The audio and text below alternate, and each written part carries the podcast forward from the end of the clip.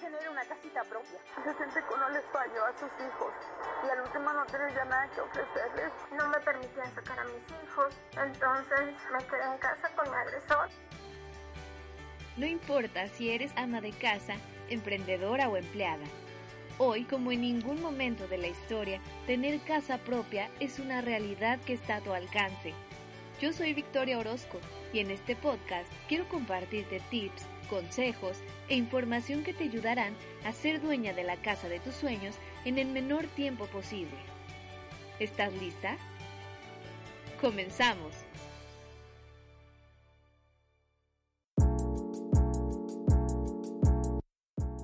Y arrancamos con el episodio número 3 de este podcast llamado Casa Propia en Tiempo Récord, pero este es el primero de la sección nueva llamada Casa Ideal.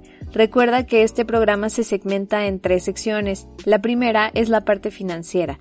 Si tú ya cuentas con la parte económica resuelta, es decir, si ya sabes que adquirirás tu casa por medio de un crédito hipotecario o de contado, pues te puedes brincar la parte financiera, aunque yo se las recomiendo porque siempre se aprende algo nuevo está la sección emocional, donde encuentras esa motivación, ese empujón que todos necesitamos para no desistir de este reto que es llegar a nuestra casa propia. Y por último, encontramos esta sección que es Casa Ideal, donde en el capítulo del día de hoy vamos a hablar sobre la ubicación, que es un aspecto muy importante que posiblemente obviamos al momento de ir por nuestra casa y nos vamos directo a la casa que nos alcanza o la que está cerca de nuestros trabajos. Así que es un tema que yo se les va a servir muchísimo a todos aquellos que ya estén en búsqueda de su espacio.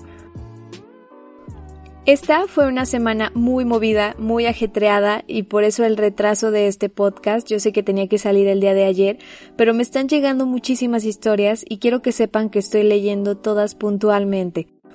Hace unos meses me entró el brete por decorar mi balcón. Con plantas, madera, puse unos sillones y de vez en cuando me salía, leía unos mensajes, veía videos y me regresaba pero desde que me comenzaron a llegar sus mensajes y lo que viven, encontré muchísima inspiración en este espacio. Siento que cuando las estoy leyendo, están sentadas frente a mí platicándome su historia y por qué quieren llegar a su casa, porque yo sé que detrás de esos mensajes hay alguien que realmente se va a poner de meta ir por su propia casa. Y vamos dando inicio al programa del día de hoy. Existen muchísimos factores más que giran en torno a la ubicación y que debemos de considerar y aquí te los platico el día de hoy. Todas las comisiones y organismos que integran nuestro gobierno publican en el Diario Nacional cada año lo que son sus reglas de operación, que es un manual como de 50 hojas donde explícitamente viene cómo van a operar durante ese año. Si tú buscas las reglas de operación, por ejemplo, del Infonavit o de cualquier comisión que te interese saber, te saldrá dentro de las primeras hojas del buscador su operación, planeación y reglamentos autorizados.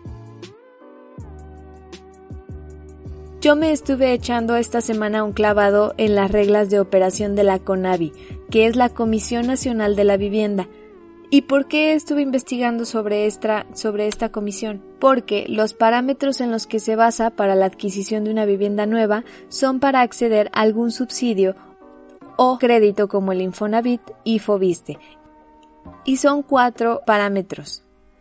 La ubicación, el equipamiento y servicios, la densificación, la sustentabilidad ambiental y las mejores prácticas.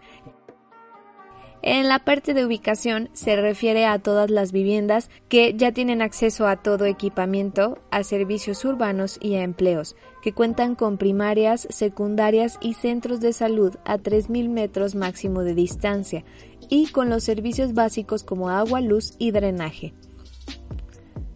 La parte de la ubicación, la CONAVI la divide en tres secciones. En la sección 1 que son las que cuentan con servicios básicos, que te lo mencioné antes.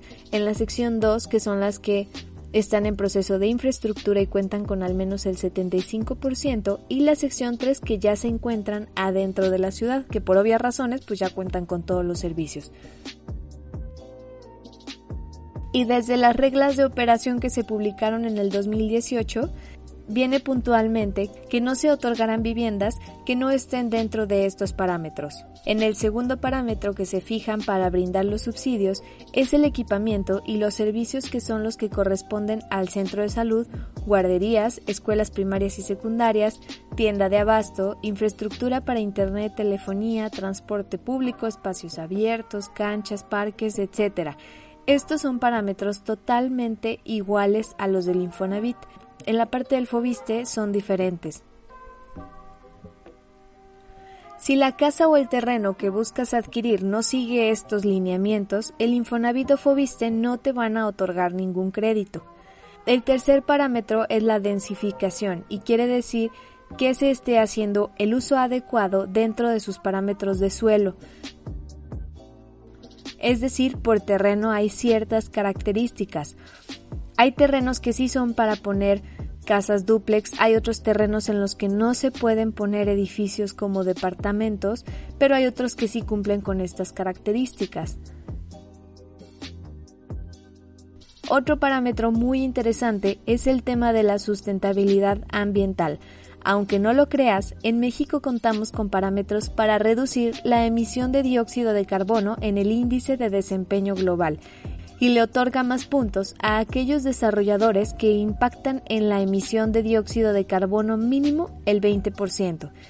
Y esto es según el clima y el material con el que se desarrollan las casas y los departamentos.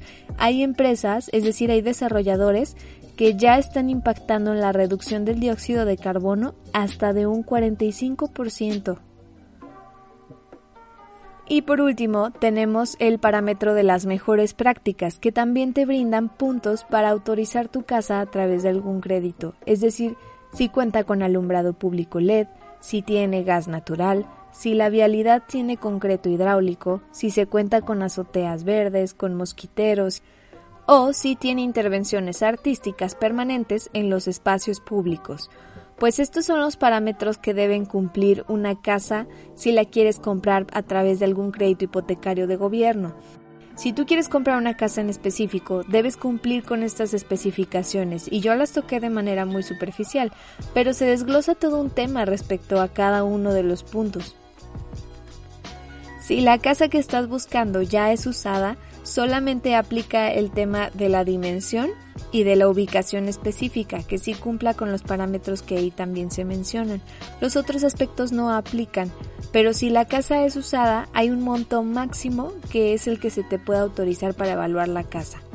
Si, si tú quieres un departamento, por ejemplo, de 8 millones de pesos y quieres incorporar tu crédito Fobiste, pues no va a poder aplicar porque las reglas de operación así lo mencionan. Qué interesante, ¿no? Es importante conocer todos los parámetros para que tú misma vayas descartando al momento de elegir las opciones que vas a analizar antes de comprar. Y decir, bueno, si voy a comprar una casa usada o nueva, ya sé con qué debe de cumplir y con qué no debe de cumplir al momento de querer utilizar mi crédito hipotecario. Te voy a compartir estas reglas de operación de la CONAVI en la descripción del programa. Yo las platiqué, como te digo, a grandes rasgos y de manera muy digerible, pero si te interesa investigar a profundidad, te voy a dejar el documento en PDF en la descripción. Y yo creo que en muchas ocasiones uno le deja la decisión de que si es buena o mala una ubicación a un asesor inmobiliario. Pero ¿quién vende malo? Obviamente el interés de los asesores que se encuentran ya en un desarrollo, pues es principalmente venderte, venderte un espacio de los que ellos tienen ahí. Y esto sucede con algunos, no digo que todos, pero no falta el asesor que busque venderte la opción más cara cuando posiblemente una más económica también se hubiera adecuado a tus necesidades. Y es válido, ese es su trabajo, asesorarte. Pero también no dudo que hay asesores que velan por tus intereses. Es muy importante que primero, antes que nada, sepas tú qué es lo que necesitas, que seas tú quien lo decide, que estés bien consciente de cuáles aspectos son indiscutibles y cuáles otros puedes ser un poco más flexible y estructure toda esta información para ti en un diagrama de flujo donde considero cuatro aspectos esenciales que debes realizar antes de solicitar ayuda a un asesor. El primer paso es pensar Y si te respondes esta pregunta va a ser mucho más fácil. ¿Cuál es el principal objetivo por el que voy a vivir en esa casa? Puede ser para vivir, para rentar o para venderla. Si es para vivir ahí, imagínate una proyección a 10 años basada en tu presupuesto actual.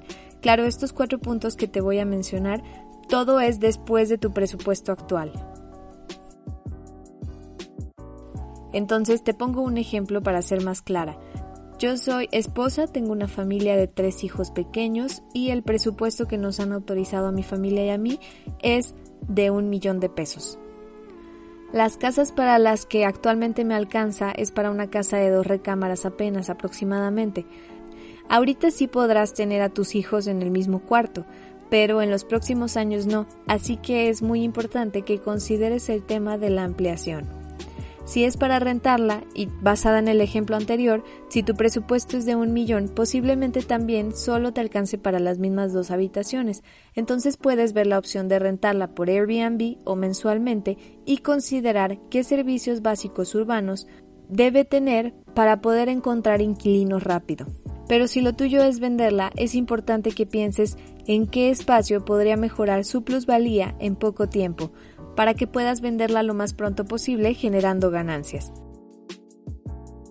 El segundo punto es buscar, buscar en qué zona la necesitas basada en, claro, tus necesidades y todas las personas que la van a habitar. Si tú o tus hijos van en universidad, difícilmente será una opción cambiar de escuela, como en el caso de la primaria o la secundaria. Por ello, pensando en las necesidades incluso de tus inquilinos, si el plan es rentarla, qué es lo que ellos necesitarían a grandes rasgos para vivir felices o tener una estancia muy cómoda ahí. El tercer punto es analizar, en base a tus necesidades, cuál es la plusvalía de la zona y en este punto puedes solicitar a tu gobierno municipal cuáles son los planos de crecimiento de la ciudad para aprovechar esa ola de crecimiento. ¿A quienes no les beneficia que su casa valga más de lo que les costó? yo creo que a todos, ¿no? Entonces es importante cuáles son, cuál es la proyección.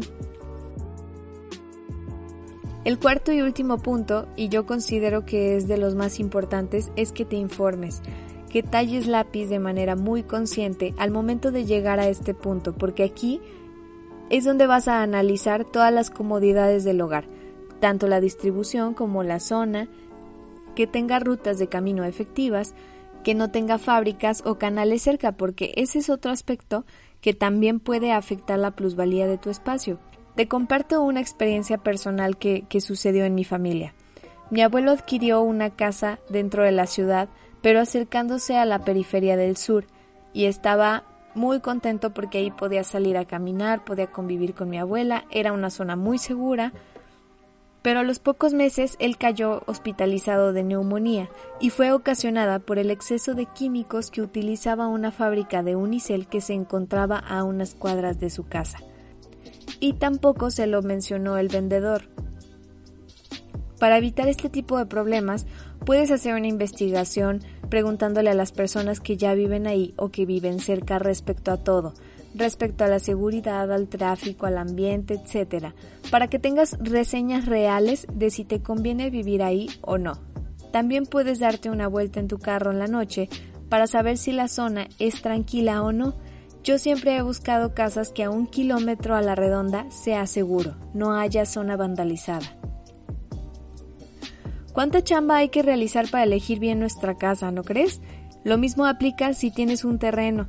En la semana me preguntó Alicia que no sabía si construir su terreno o venderlo. Pues Alicia, yo te recomiendo que realices este análisis, este diagrama de flujo, para saber si la balanza se inclina hacia que construyas o no. Se los voy a compartir en la descripción y también se los voy a compartir en mis redes sociales. No te esperes para que el dinero o el crédito esté en tus manos para ahora sí ponerte a ver qué espacio puedes comprar, porque te puede ganar la emoción, perder la objetividad y tomar una mala decisión de compra.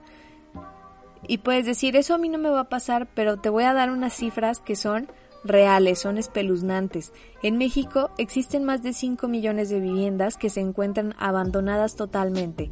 Incluso hay fraccionamientos completamente abandonados y les dicen paraísos siniestros. Muchos de estos fraccionamientos fueron vandalizados. Les robaron tuberías, les robaron ventanas, conexiones y según un informe de Nación 2019, 8 de cada 10 casas abandonadas las continúan pagando las personas. El chiste es que sea una buena inversión y no una mala deuda, porque no es un proyecto corto, es un proyecto a mediano y largo plazo. Por eso, la ubicación la veo como un punto primordial y te lo quería compartir. A todas estas personas muy posiblemente les vendieron espejitos o proyectos que realmente tenían esa proyección, sí. Y por una u otra cosa no salió como lo esperaban. Como lo podrás notar, la Comisión Nacional de la Vivienda les exige mucho a los desarrolladores que cumplan con muchos parámetros y posiblemente las personas compraron en preventa el desarrollo y no era lo que esperaban. Y si tu plan es inversión para rentar en Airbnb o rentar convencionalmente, ¿por qué no comenzar a considerar la opción de buscar en pueblos mágicos o zonas turísticas donde tengan la ocupación al menos del 80% al año? Existen pueblos mágicos que cuentan con turismo la, mayor parte del año. Hay unos muy caros como lo es Ajijic, Valle de Bravo, Tulum, pero hay otros que cuentan con espacios más económicos y también con una amplia ocupación vacacional, como San Sebastián del Oeste, Mazamitla. A mí me gusta mucho cuando viajo a pueblos llegar a casas que tengan esa esencia mágica de pueblo. Una silla de madera, equipales, cabañas, café de olla y puede ser para ti una muy buena inversión. Considéralo. Todo esto se trata de validar cuál es tu mejor opción y dedicarle tiempo para investigar, incluso darte a la tarea de ir si es que tienes tiempo para conocer cuáles son tus opciones. Pero ¿qué creen? Ya se nos está acabando el tiempo. Espero les haya quedado claro que el tema de la ubicación es un parteaguas que puede afectar directamente si tu casa es una buena adquisición o no lo es. La próxima semana las espero también que tengo una sorpresa.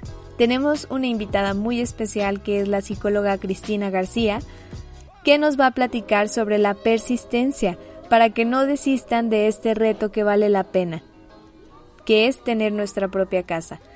También espero que me visiten en redes sociales, me encuentran como Victoria Orozco en Facebook y en Instagram como Victoria Orozco Oficial.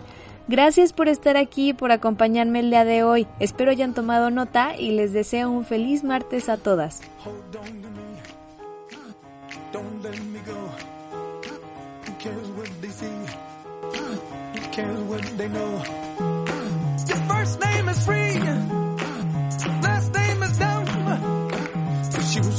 family and where we're from.